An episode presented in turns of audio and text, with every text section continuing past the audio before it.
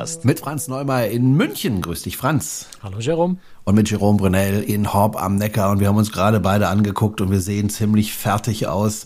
Ähm, wir zeichnen auf äh, ein bisschen von Ausstrahlung, nämlich noch vor Weihnachten, kurz vor Weihnachten. Ich bin ziemlich kaputt von der Schule. Ich bin jetzt wirklich ferienreif und der Franz kommt gerade von einer Reise zurück, ähm, die zwar an sich sehr, sehr schön war, aber die Hin- und Rückreise war dann doch ein bisschen, äh, sagen wir mal so, herausfordernd. Wo warst du denn, Franz? Sie war halt ein bisschen länger, ja. ja ich, war, ne? ich war in Costa Rica.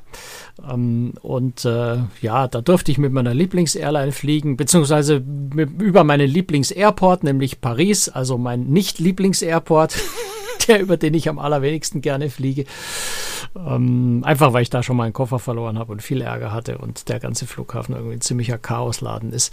Ähm, aber es hilft ja nichts. Wenn man zu so schönen Orten wie nach Costa Rica will, dann muss man eben auch sowas mal auf sich nehmen. Und das macht man dann irgendwie auch ganz gerne, weil die Reise war wirklich sehr, sehr schön. Und mhm. ungefähr 40 Grad wärmer wie hier gerade. Oh. Ist gemein. Also, äh, und was noch dazu kommt auf dieser Reise, du wirst ja oft gefragt, Franz, äh, welches ist eigentlich dein Lieblingsschiff? Ich glaube, ich habe dich das auch schon mal gefragt und äh, du hast dich ja sehr, sehr lange um eine Antwort gedrückt. Ich drücke mich immer noch so ein bisschen um die Antwort. Aber äh, auf deiner Webseite zumindest hast du geschrieben, so jetzt, jetzt lass ich es mal raus. Äh, dieses mhm. Schiff ist mein Lieblingsschiff. Und genau auf diesem Schiff warst du jetzt, nämlich, nämlich auf der Star Clipper ähm, das Schwesternschiff von der Starflyer. Das sind zwei Segelschiffe. Das heißt, du bist wieder äh, vor Costa Rica, bist du gesegelt. Ja, genau. Also wir sind sogar ziemlich viel gesegelt, weil wir ganz, ganz angenehm äh, netten Wind hatten. Das heißt, wir hatten sehr, sehr oft wirklich die Segel oben. Und ja, ich meine, es ist ein, ein, eine Viermast-Barkentine, wenn ich es richtig äh, im Kopf habe. Die Segelfans mögen mich gleich korrigieren. Äh, aber es ist immer so ein bisschen kompliziert mit Segelschiffen. Ähm, da kann man eigentlich nichts richtig machen, weil die richtigen Segler kennen sich so richtig gut aus. Und wenn man sich nicht richtig gut auskennt, macht, tritt man immer nur von einem äh, Fettnapf in den anderen, gerade wenn man versucht, mal so den Namen der Segel zum Beispiel auswendig zu lernen oder solche Sachen. Ähm, also das überlasse ich gerne den Experten und spreche einfach ganz allgemein von Segeln und von von Segelschiff, ähm, auch wenn es in dem Fall, ich habe es jetzt nochmal geguckt, es ist also eine Viermast-Barkentine, wenn man die, den Schiffstyp ganz richtig bezeichnet. Mhm. 115 Meter lang, bis zu 170 Passagiere, wobei meistens nicht so viele an Bord sind. Wir hatten jetzt auf unserer Reise 115. Das ist eine sehr schöne Zahl auf so einem, ja doch eigentlich ziemlich für ein Segelschiff sehr großen Schiff. Ähm, ansonsten ja eher ein kleines Schiffchen, was die Passagierzahl angeht. Ich kann mir vorstellen, wenn man in den Hafen einläuft, ähm, dann erregt man mit diesem Schiff äh, bei den Anwohnern, denke ich mal, ziemlich Aufsehen, oder? Äh, ja, also es fällt zumindest mal mehr auf als andere Kreuzfahrt, die alle irgendwie so ein bisschen ähnlich ausschauen. Es erregt aber auch deswegen Aufsehen, weil so ein Schiff wie die Star Clipper meistens Orte auch anfährt, zu denen andere oder groß, zumindest die großen Kreuzfahrtschiffe erst gar nicht hinfahren. Ja, also kleine Häfen, kleine Buchten, äh, ganz selten. Also wir haben auf der Reise nur am, am Start Zielhafen, also in Punta Arenas äh, an der Pazifikküste von äh, Costa Rica, überhaupt an einer Pier angelegt. Ansonsten äh, sind wir vor Anker gegangen und sind mit Tenderbooten oder mit Zodiac-Booten an Land gefahren. Ähm, und da bist du dann natürlich auch als Schiff alleine da und fällst allein schon deswegen auf. Fangen wir mal an äh, mit der äh, Kabine, die du da bezogen hast. Ähm, was sind das für Kabinen? Ich nehme an, Balkonkabinen gibt es auf solchen Schiffen nicht.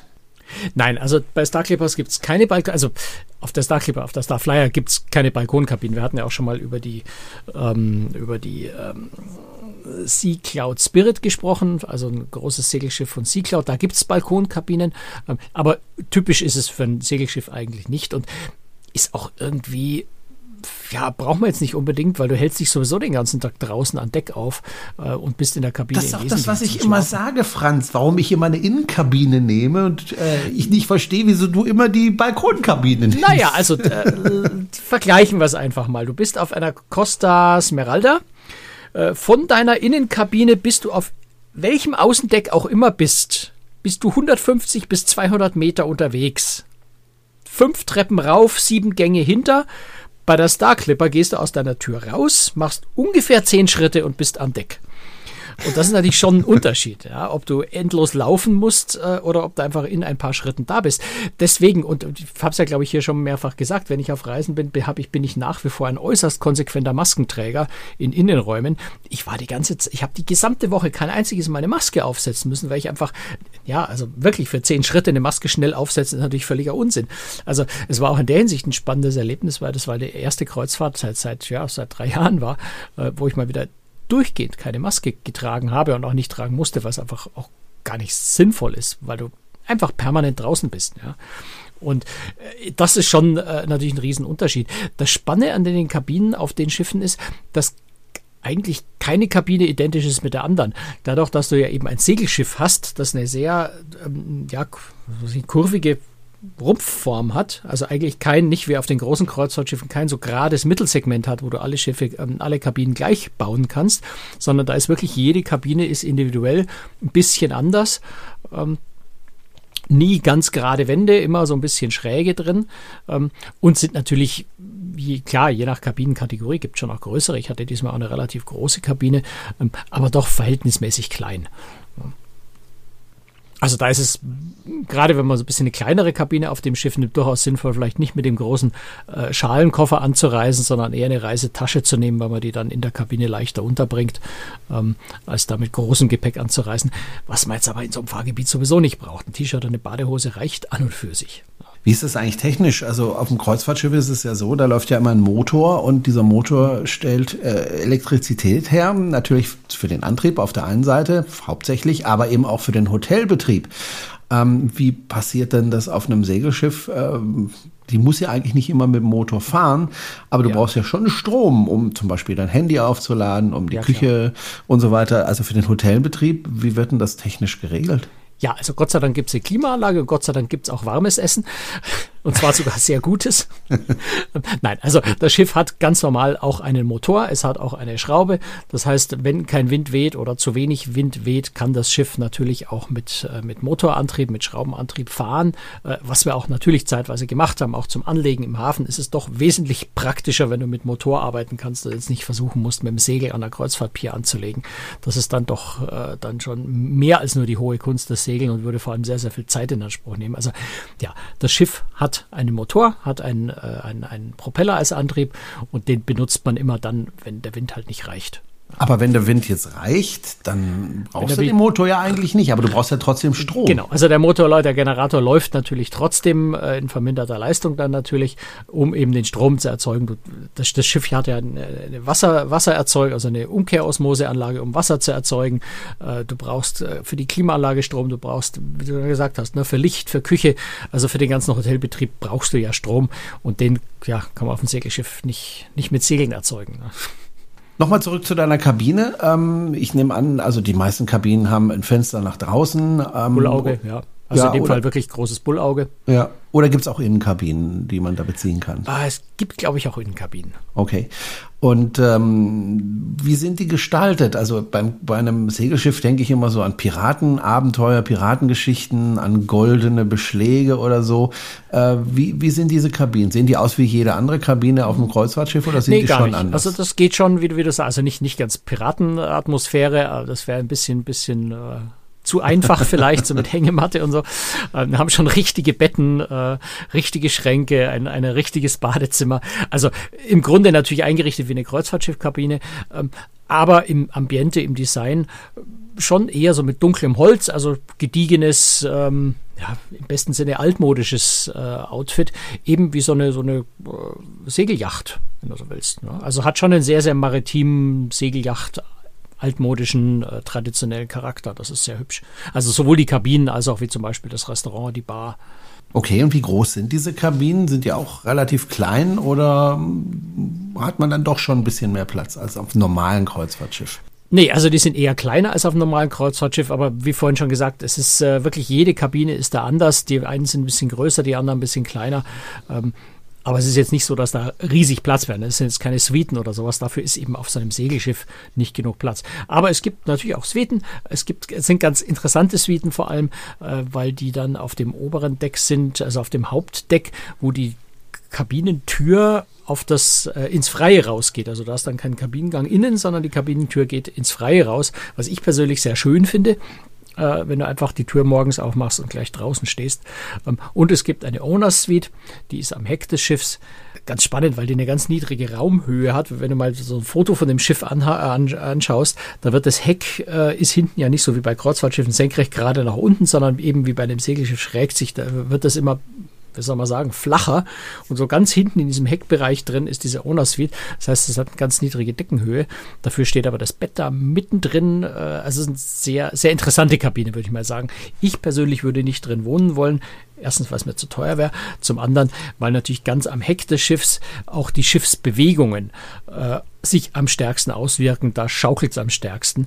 Und insofern habe ich jetzt lieber eine Kabine so die, wie die, die ich hatte, die genau in der, in der Mitte vom Schiff war, äh, wo es auch am wenigsten schaukelt. Apropos Schaukeln, äh, es gibt ja Menschen, die sind relativ empfindlich äh, auf diese Schaukelei. Ähm, war das ein Problem an Bord? Also jetzt nicht nur für dich, sondern vielleicht auch für andere Passagiere oder mhm. hat man sich da relativ schnell gewohnt an die? Also man muss ja eins sagen, also so ein Schiff schaukelt einfach mehr als ein normales Kreuzfahrtschiff. Naja, also es schaukelt auch nicht mehr als ein anderes Kreuzfahrtschiff dieser Größe. Na, also genau, das ist ja relativ klein. Du darfst, es, darfst es eben ne? nicht mit der Costa Smeralda vergleichen, um bei ja. dem Beispiel zu bleiben. Äh, natürlich ist es ein 117 Meter und kein 360 Meter langes Schiff. Äh, das macht natürlich einen Unterschied. Selbstverständlich bewegt sich dieses Schiff äh, stärker. Ähm, wobei äh, die Segel ja durchaus, das ist ein Vor durchaus ein Vorteil von Segelschiffen, Segel ein Kreuzfahrtschiff ja auch stabilisieren. Also dieser Winddruck quasi seitlich auf die Segel stabilisiert das Schiff schon auch bis zu einer gewissen Weise. Aber wer jetzt empfindlich ist auf, auf Schiffsbewegungen, der ist vielleicht auf dem Schiff nicht ganz so richtig, weil, aber auf keinem von, kleine, von den kleinen Schiffen richtig, weil äh, das Schiff sich natürlich ständig so ein kleines bisschen bewegt. Ich finde das sehr angenehm, wenn sich so sanft in den Wellen schaukelt. Sind es keine extremen Bewegungen, ne? aber so schöne gleichmäßige Schaukelbewegungen finde ich persönlich sogar sehr angenehm. Gerade wenn man so mit, mit, mit sieben Stunden Zeitverschiebung, Jetlag dahin reist, äh, diese Schaukelbewegung, ich finde die immer sehr angenehm und einschläfernd am Abend. Es gibt ja viele Kreuzfahrtschiffe, die sind eigentlich selbst das Ziel der Reise. Also vieles, äh, was die Kreuzfahrtpassagiere machen, findet auf dem Schiff statt. Das findet im Schiff statt. Was weiß ich, Restaurants, Bars, Diskotheken, Wasserrutschen, Achterbahnen das Meer drumherum spielt gar nicht mehr so die große Rolle. Es geht ja so weit, dass man teilweise auf Schiffen, wenn man nicht in der jeweiligen Kabinenkategorie ist, nicht mal nach vorne gucken kann. Viele Schiffe wurden lange Zeit nach innen gebaut. Das heißt, man hat gar nicht so viele Plätze gehabt, wo man aufs Meer rausschauen konnte. Das hat sich inzwischen wieder ein bisschen geändert. Ähm, also man musste auch einfach in ganz viel auf dem Schiff bieten, damit die Leute sich nicht gelangweilt haben. Äh, so ein Schiff, wie du es jetzt gefahren bist, so ein Segelschiff, ähm, das kann natürlich logischerweise nicht so viel bieten. Also eine Achterbahn auf so einem Segelschiff, das wird eher schwierig, ja, oder auch Diskotheken oder ähnliches. Das gibt's ja alles gar nicht an Bord.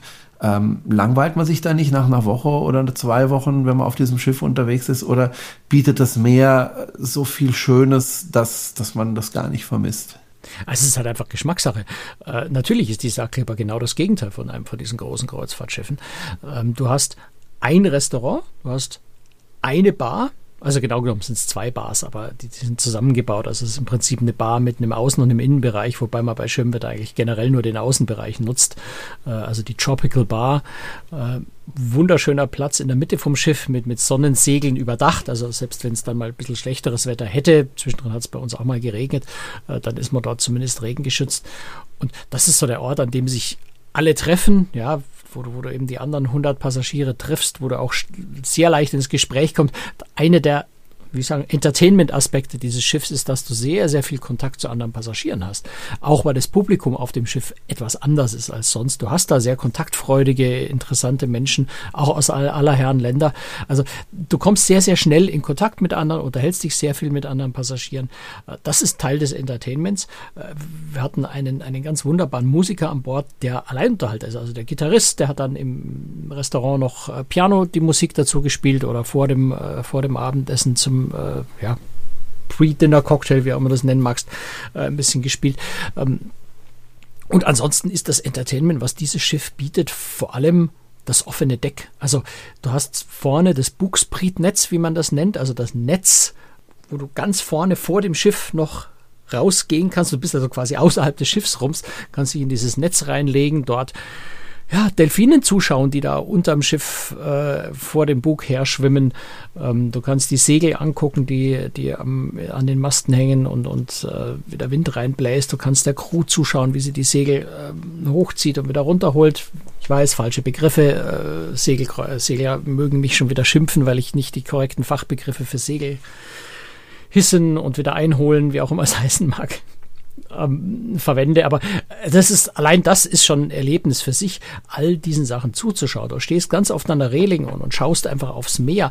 Ich habe, ich bin auch wieder natürlich durch, durch Jetlag, durch Zeitverschiebung sehr, sehr früh mal aufgewacht. Ich war oft schon um halb sechs oder um sechs äh, zum Sonnenaufgang, da war immer so kurz vor sechs, äh, zum Sonnenaufgang an Deck und dann stehst du an der Reling und guckst über das Wasser und du siehst Pelikane übers Wasser fliegen. Du siehst ähm, Sturmvögel, nicht Sturmvögel, ähm, wie heißen die? Ähm, Tölpel ähm, oder auch mal Fregattvögel, die, die einen Spaß sich machen, um das Schiff rumzufliegen, weil sie das Schiff irgendwie offensichtlich auch spannend finden. Du siehst die Delfine, ähm, die eine Weile das Schiff begleiten. Äh, wir haben zweimal, ähm, was ich nicht wusste, dass es das überhaupt geht, dass, dass das überhaupt passiert. Rochen gesehen, die aus dem Wasser gesprungen sind, also quasi fliegende Rochen, die sind einfach ein bisschen aus dem Wasser raus und haben sich wieder ins Wasser platschen lassen, so wie man das eigentlich sonst von Walen kennt. Also all solche Dinge sind, sind das Entertainment-Programm auf diesem Schiff. Die Natur, das Meer, auch mal das Wetter, auch mal der Wind, wenn er kräftiger in die, in die Segel bläst. Das ist so das eigentliche Erlebnis auf dem Schiff. Und insofern wird's dir da, also natürlich Geschmackssache, ja. Wenn man nur mit Achterbahn glücklich wird, dann wirst du auf dem Schiff nicht glücklich. Ähm, aber das ist einer der Gründe, warum es für mich mein persönlich, privat betrachtet, mein absolutes Lieblingsschiff, meine Lieblingsart auf See zu reisen ist, weil du genau all diese Erlebnisse hast. Oder du nimmst eben einfach ein Buch und setzt dich ans Sonnendeck in den Schatten von einem der Segel und liest einfach mal ein paar Stunden ein Buch bist aber trotzdem direkt auf diesem Sonnendeck. Das heißt, wenn Delfin vorbeikommt, musst du nur kurz deinen Kopf vom Buch heben und, und, und schaust den Delfin an, solange er da ist und danach kannst du wieder weiterlesen. Äh, all diese Erlebnisse ist, ist das, was es für mich persönlich so besonders macht und, und da brauche ich überhaupt keine Art von Entertainment ansonsten. Okay. Was für viele Passagiere auch immer sehr wichtig ist, und da, da, da zähle ich mich auch dazu, ich freue mich ja auch auf die Costa ähm, ich habe schon fast gesagt Costa Savona, aber ich laufe in Savona aus und das Schiff heißt Smeralda und ich kann mir irgendwie komischerweise den Namen von diesem Schiff nicht merken. Ähm, da freue ich mich auch aufs Essen, weil äh, du hast mir auch erzählt, äh, auf dem Schiff gibt es sehr italienisches Essen mhm. und sehr leckeres Essen. Ähm, also Essen ist immer sehr wichtig bei Kreuzfahrten. Deswegen finde ich das übrigens auch nicht so schlimm, in die Innenkabine zu nehmen und ich dann laufen muss, weil Laufen verbrennt Kalorien und äh, wenn ich das nicht täte, dann müsste mich wahrscheinlich vom Schiff rollen wie so ein altes Rumfass. Äh, auch nicht so schön. Äh, das Essen auf so einem Segelschiff kann ich mir vorstellen, ist nicht ganz so wichtig, weil ich kann mir auch vorstellen, dass es schwierig, da auch Essen zuzubereiten, weil auch da wieder ein Platzproblem besteht, oder? Also die Küche zeigen sie tatsächlich nicht. Sonst kann man auf Schiffen ja doch immer mal so einen Blick in die Küche werfen. Äh, bei Star Clippers äh, wird großer Wert darauf gelegt, dass niemand in die Küche einen Blick werfen kann, weil sie einfach sehr klein ist. Aber, und das ist das, was mich umso mehr erstaunt, das Essen ist ganz hervorragend. Also zum einen sehr vielfältig, du hast also mittags, Frühstück und Mittag ist Buffet, Abendessen wird am Tisch bedient. Äh, du hast aber auch an dem Buffet immer die Auswahl zwischen mehreren Hauptspeisen. Du hast äh, vier, fünf verschiedene Nachspeisen, die leider sehr lecker waren. Deswegen ist dein Bild von dem Rumfass gar nicht so daneben. So ein bisschen habe ich mich am Ende der Reise so gefühlt. Ich muss dringend abnehmen. Ich glaube, ich habe da ein kleines bisschen was zugelegt auf der Reise, einfach weil es so gut war. Ähm, ja, du hast am, am, am Galaabend zum Thema Gala und, und, und formelle Kleidung und sowas können wir gleich noch ein paar Sätze sagen. Ähm, ich sage jetzt einfach mal Galaabend. Ja, da habe ich mich tatsächlich hinreißen lassen, sogar zwei Hauptgerichte zu essen, einfach weil ich mich äh, zwischen dem Chateaubriand und dem Hummer nicht entscheiden konnte und habe dann halt von beiden eine kleine Portion gegessen. Also das Essen ist, ist wirklich gerade auch für die Schiffsgröße überraschend lecker. Und auch beim Frühstück hast du eine sehr große Vielfalt. Vorteil natürlich, äh, Star Clippers äh, hat halt seinen Hauptsitz in Monaco, ist ein europäisches Unternehmen. Ähm, Insofern ist da auch so, was das Essen angeht, äh, durchaus ein gewisser europäischer äh, Anspruch äh, dahinter, sodass du eben auch zum Frühstück äh, nicht nur das einfache amerikanische Frühstück hast, sondern schon auch ein, ein Birchermüsli, Joghurt, ganz viel Obst, äh, verschiedene Käsesorten, auch sehr gute und dann auch die warmen Frühstücksgerichte, eine Omelettstation. Also es ist wirklich überraschend, wie vielfältig das Essen ähm, dann doch ist auf einem Schiff mit in unserem Fall 115 Passagieren, maximal 170. Ähm, das ist vielleicht so einer der überraschendsten Sachen, die du auf dem Schiff siehst, wenn man auf so kleinen Schiffen dann doch die Vielfalt und die Qualität eigentlich nicht unbedingt erwarten würde. Und nicht zu vergessen natürlich äh, das Mitternachtsbuffet, das es tatsächlich noch gibt. Ähm, also Buffet ist übertrieben. Mitternachtssnack würde ich mal sagen, Kleinigkeit. Und es gibt auch noch am Nachmittag um fünf nochmal einen Nachmittagskaffee und Kuchen mit Snacks. Also wenn du wisst, essen willst, du kannst dich wirklich kugelrund essen.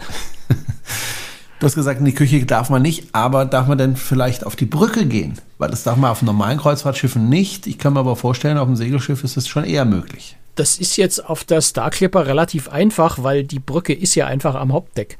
Also der, der große Steuerstand, das äh, große Steuerrad ist mittendrin ähm, und die Brücke liegt direkt davor. Und ja, du kannst sogar direkt in die Brücke rein, auch wenn die sehr klein ist. Das heißt, man muss da wirklich äh, natürlich fragen, dass es gerade passt, weil da, da, passen nicht kaum mehr als drei, vier Leute rein. Ähm, aber der Kapitän, die Offiziere sind auch ständig äh, draußen außerhalb sind auf Ausguck oder, oder wo auch immer äh, auf, den, auf, den, auf den seitlichen Brückenflügeln. Das heißt, du bist da in einem ganz, ganz engen Kontakt auch mit den Offizieren, mit dem Kapitän. Du kannst dich da auch zum Teil sehr, sehr lange mit den Leuten unterhalten. Äh, die sind auch sehr, sehr freundlich und, und, und offen und erklären dir alles. Also das ist schon ganz spannend, wenn du ganz nett bittest, kannst du sogar mal das Ruder in die Hand nehmen. Also du kannst da durchaus auch mal dich ans Steuerrad stellen und das Schiff vielleicht ein paar Meter steuern. Du kannst auch mal beim Segelsetzen mithelfen, wobei das also jetzt normalerweise die Crew macht, aber es gibt so ähm, am Seetag mal eine Aktion, wo der Kapitän dann auch mal ein paar Passagiere akquiriert und sagt, kommt, helft mal mit. Einfach nur spaßeshalber, um mal auch zu sehen, was für Kraft da nötig ist, um die Segel hochzuziehen, äh, weil das funktioniert wirklich mechanisch. Also es gibt keine, äh, also die, die Segel werden von Hand gesetzt, wenn auch natürlich mit, mit Unterstützung von Winden, ähm, aber die Segel werden alle von Hand gesetzt und auch kann man als Passagier ab und zu mal mit anpacken. Also du bist da ganz, ganz nah dran.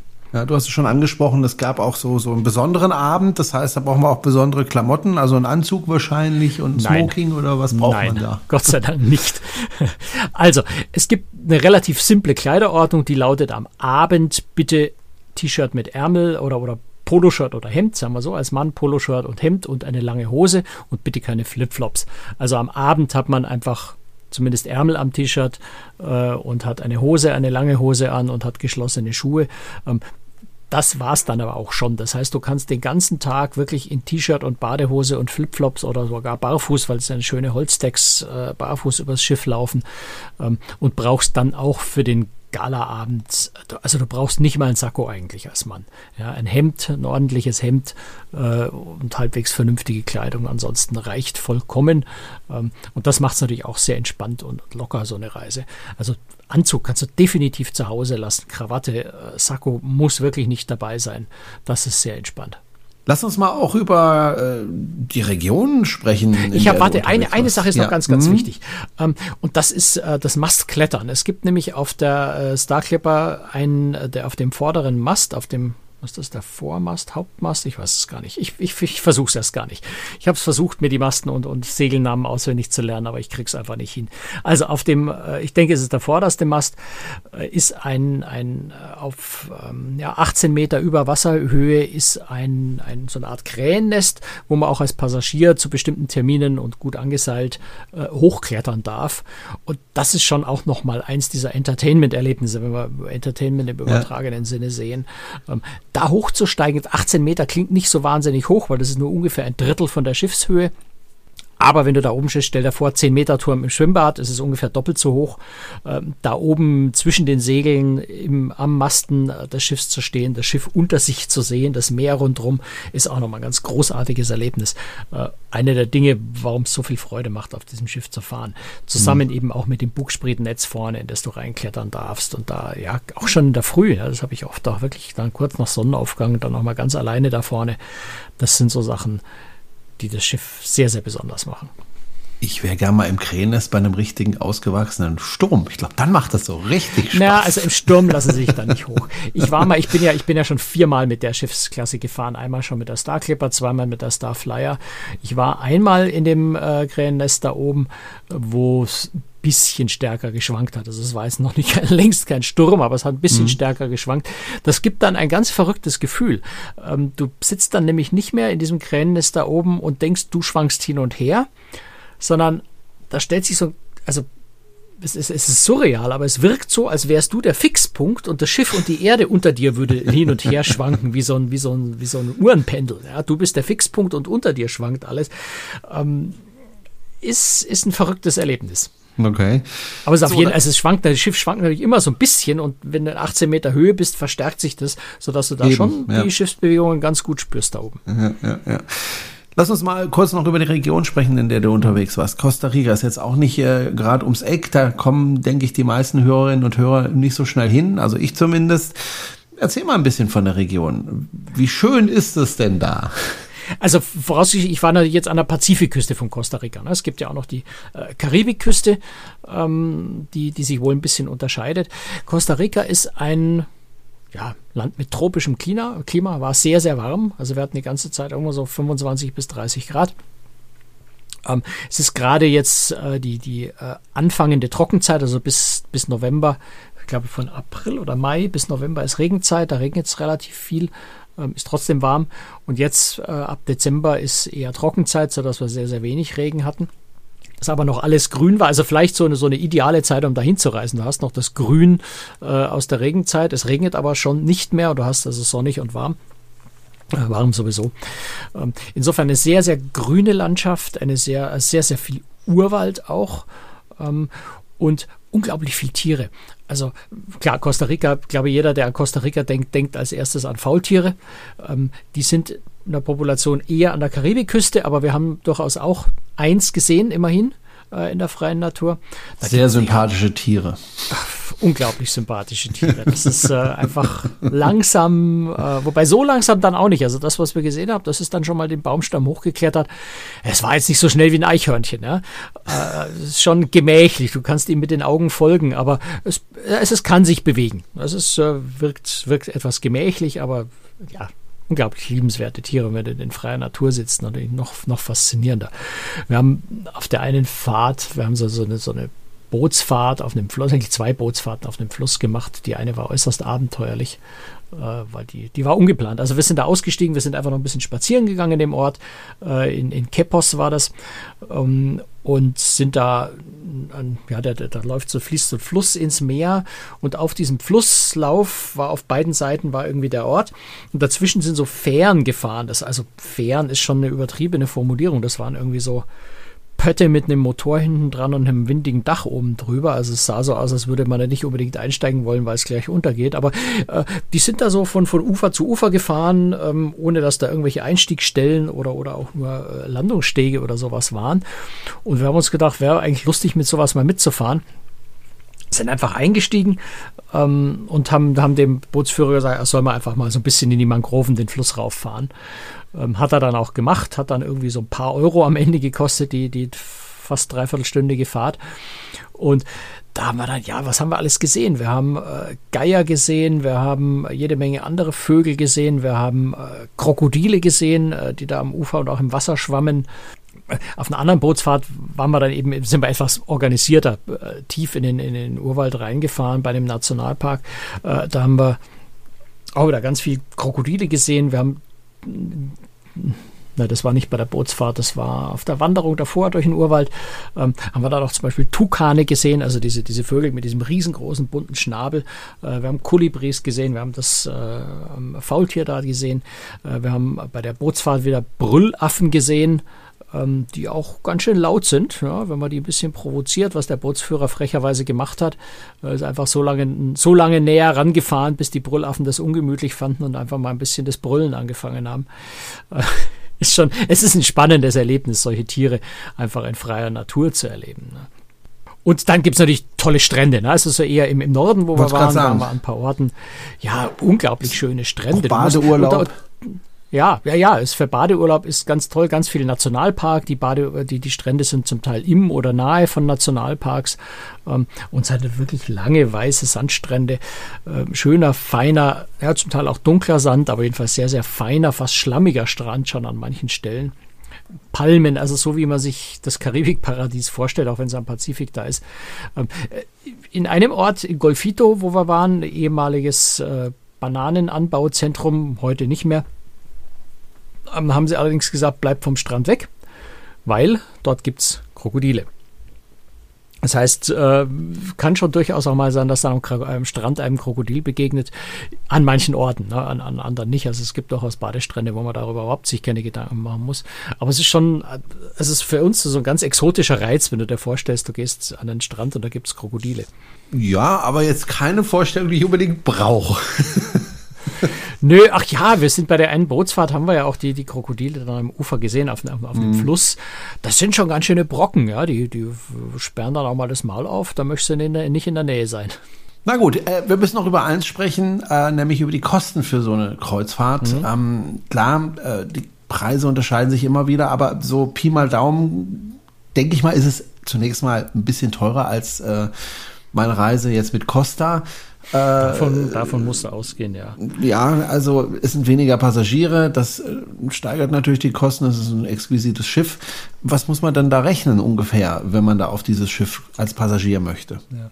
Also es ist überraschend günstig in Relation äh, mhm. zu, zu Schiffen sonst in der Größe und in Relation auch zu der Leistung, auch zum Beispiel zu dem sehr guten Essen und dem, der Service war exzellent, also wirklich ganz, ganz tolle Service-Crew, unglaublich aufmerksam. Die wussten ab dem zweiten Tag zum Frühstück genau, was du willst. Du musstest deinen Tee in der Kanne gar nicht mehr bestellen, du hast ihn sofort gekriegt. Also das vorausge äh, vorausgeschickt, toller Service, sehr gutes Essen, ganz kleines Schiff mit ganz wenig Passagieren äh, und eben auch dieses besondere Erlebnis, in lauter Häfen zu sein, die große Schiffe überhaupt nicht anlaufen, ähm, ist dann ein Tagespreis von ab 300 Euro äh, recht günstig. Also da kostet eine sieben Tage Reise einfach mal so ab 2200 Euro ungefähr. Also ich habe jetzt mal geguckt, die, die, die, diese spezielle Costa Rica Reise ähm, 2200 Euro ungefähr in der, in der günstigsten Kabinenkategorie für sieben Nächte. Ähm, ist eigentlich ein sehr günstiger Preis. Ja, pro Person, wie gesagt. Und äh, ja. dann muss man natürlich noch die Anreise rechnen und Flüge sind im Moment nicht so ganz günstig. Also muss man dann doch wieder ein bisschen mehr Geld auf den Tisch legen. Aber ich glaube, das, das ist jetzt in Costa Rica. Ne? Die, die Schiffe fahren ja, ja im Winter jetzt genau. auch in der Karibik, ähm, sind im Sommer ja aber auch wieder im Mittelmeer.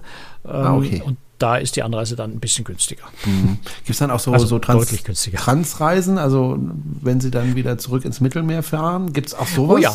Ja? ja, ja, du kannst mit den Schiffen äh, Transatlantik fahren. Das ist dann wirklich was für hartgesottene Segler. Also ich bin ganz ehrlich, ich persönlich würde es mir jetzt nicht zutrauen, ähm, einfach weil mir dann, glaube ich, vielleicht doch die unter Umständen recht hohen Wellen am Atlantik ein bisschen zu viel wären. Aber mhm. wer an sowas Spaß hat, äh, der kann da natürlich wirklich, und die fahren relativ lang, ich glaube 12 bis 14 Tage ist diese Überfahrt mit dem Segelschiff. Da segeln die auch die meiste Zeit der Strecke.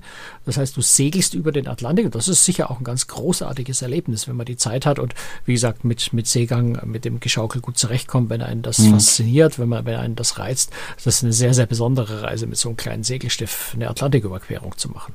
Gut, Franz, dann würde ich sagen, machen wir einen Deckel drauf ähm, auf diese Folge. Allerdings möchte ich schon mal darauf hinweisen, ähm, dass äh, wir in der Aftershow eine richtig gute Nachricht haben, die wir verkünden können sozusagen. Und zwar eine gute Nachricht, die das Mittelmeer betrifft. Ähm, da gibt es nämlich äh, demnächst oder jetzt schon, das werden wir gleich klären, Schutzzonen. Ähm, was genau für Schutzzonen, Franz? Ähm, ja, für, was Schiffsemissionen angeht. Genau, und äh, darüber sprechen wir gleich in der Aftershow. Äh, die Aftershow kann man hören, wenn man uns ein bisschen finanziell unterstützt. Alle Informationen dafür gibt es ähm, auf der Webseite cruestricks.de. Dort finden Sie auch den neuen Link in unserem Shop. Schauen Sie doch mal vorbei. Das genau, und die Folge, die wir jetzt gerade noch vor Weihnachten aufzeichnen, geht ja erst nach Weihnachten, sprich, genau. äh, ich glaube am 4. Januar online. Das heißt an der Stelle einfach auch an alle unsere Hörer mal ganz herzlichen Dank für das vergangene Jahr, für die Unterstützung und ich wünsche euch ein wunderschönes neues Jahr 2023, das vielleicht wieder mal ein normales Jahr wird, mit ganz vielen wunderschönen Kreuzfahrten, wo man sich um nichts mehr Gedanken machen muss als über die Schönheit von Kreuzfahrten. Ja, das wäre schön. Ich schließe mich dem natürlich an, wünsche allen, ja, wir haben das noch gar nicht gesagt, ein frohes neues Jahr. Genau. Wir sind aber auch noch im Alten, wenn wir aufzeichnen. Das ist der Grund. Also, frohes neues Jahr. Tschüss. Bis dann. Ciao. Servus.